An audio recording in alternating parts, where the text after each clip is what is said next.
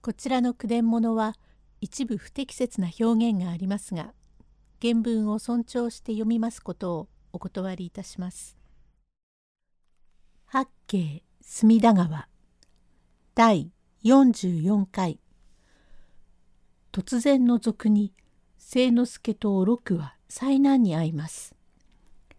用語解説お通しやがるおつなことをしやがるということ。その時くせ者は両人をねめつけ「なんだべらぼうおっつうしやがる。二人連れで田舎へ出会いに来やがったな」清之助「いいえさようなわけでは」「何も抜かすには及ばねえ。金を出せ」清之助は震えながら「私は新人参りで諏訪様へ参りましたものでわずかの路銀を持って参りましたゆえ金は持っておりませんが少々でよろしければほんの小遣いがございますからこれを差し上げます。どうぞ命だけはお助けくださいまし。バカを抜かすなべらぼうめ。てめえがな女を連れて鼻の下を長くして籠に乗ってゆくのをこちとらはえのき戸からつけてきたんだ。籠屋に聞いてみてもてめえの懐には200両余の金を持ってる目方はあると言った。どうせてめえは親の金を持ち出してきたんだから物したものを物されるというのでてめえの懐が痛むわけでも何でもねえ。出してしまえやい。どういたしてさようなものではございません。バカを言うな。ごめんください。ごめんください。差し上げます。差し上げます。おい姉さん。おめえもいくらか小遣いを持っているだろう。おつにこの青二歳を垂らし込んで、たんまり小遣い銭を取っているだろう。出してしまえ。おろく。いいえ、私はお約束で参ったので、まだご祝儀も何もいただかないくらいで、何にも持っておりません。そんな甘口に乗るこちとらじゃねえ。こうやって遠出をしてくる者が五両や十両持たずに来やしめえ。死の子の抜かしゃおめえも命がねえ。出してしまえ。出してしまえ。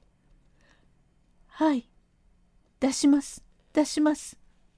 といううちに箱屋の久助が目を覚ましてみるとただいまの通り大の男が二人頬かむりをして白羽を抜いてしきりに両人へ迫っておりますから久助驚いたのなんのと「わっ!」と言ってヤグをひっかぶって「桑原桑原万歳楽万歳楽」と口の中で唱えながらガタガタ震えております。一人の族は次の間に箱屋がブルブル震えているのを認めまして「兄あそこにも何か嫌がる。うんあいつは箱屋だ。踏んじまってしまえ。踏んじまってしまえ。合点だ。と一人がずかずかと次の間へ参りまして「やい静かにしろ。声を立てると命がねえぞ。静かにしろ。神病にしろ。神病にしろ。と、やがてこの箱屋を帯でぐるぐる巻きに縛り、さあ兄貴、縛ってしまった。おお、よし。やい野郎、さっさと金を出せ。清之助。ええ、あげます、あげます。ブルブル震えず、さっさと出せ。はい、この通り縛られていて手が自由になりませんで懐にございますから出してください。よし」と懐に手を入れ紙入れを引き出し「おおこれを持ってろ」と一人の族に紙入れを渡し。やがてまた懐へ手を差し入れて腰の辺りを探りますと胴巻きがございましたからずるずると胴巻きを出して「ん？ケールを飲んだ蛇のように腹が膨れているな。いくらあるか知らねえがこいつを取って命だけを助けてやろう。もしお泥棒さんにお願いでございます。なんだ？お泥棒さんなんてバカにしやがる。どうもこのままで私は帰ることができませんがどうか紙入れの方の金子だけ大きを願います。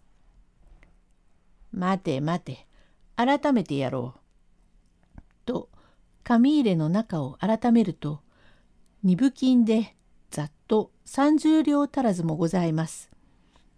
このうち二分金を4つばかり出して「それじゃあ格別の勘弁でこれをやろう」と出すのを清之助は受け取りまして「こりゃたった2両ですか?」たったとは何だい？これからべらぼうめ江戸まではわずか5里だ。これだけありゃたくさんだ。ええ、そんならこれでよろしゅうございます。どうも裸で帰るわけには参りません。着物だけは。なるほど。裸で道中がなるものかというから、それももっともだ。じゃあ何？羽織だけ貸してやれ。どうも、ちょぼくれのように裸へ羽織を着ても歩けません。どうか着物だけ。べらぼうめ、欲張ったことを言うな。と、どっちが欲張っているか分かりません。たくさんだ、その羽織で。ええ、二両でよいと申しましたが、連れのものもございますから、二両ではとても行かれません。連れ？連れは俺が連れて行か。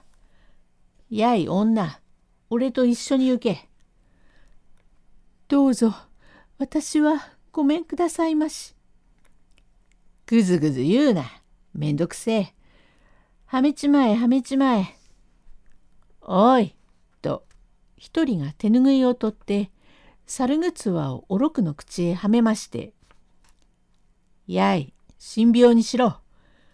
野郎、二両で行けなけりゃよせ。この女は俺が連れて行く。さあ、甘来い。はい。と、おどおどして、おろくは泣いておりますと、ひっかつげ、ひっかつげ。と言うと、このおろくを後ろ手に縛って、猿ぐつわをはめたまま、大の男が小脇に抱えて、そのまま下へ降りてまいりましたが、それよりやがて、道の十丁も腹を横切ってまいりますと、折から秋も半ばでございますから、すすき、その他雑草が人の丈を隠すほどに伸びております。第45回へ続く。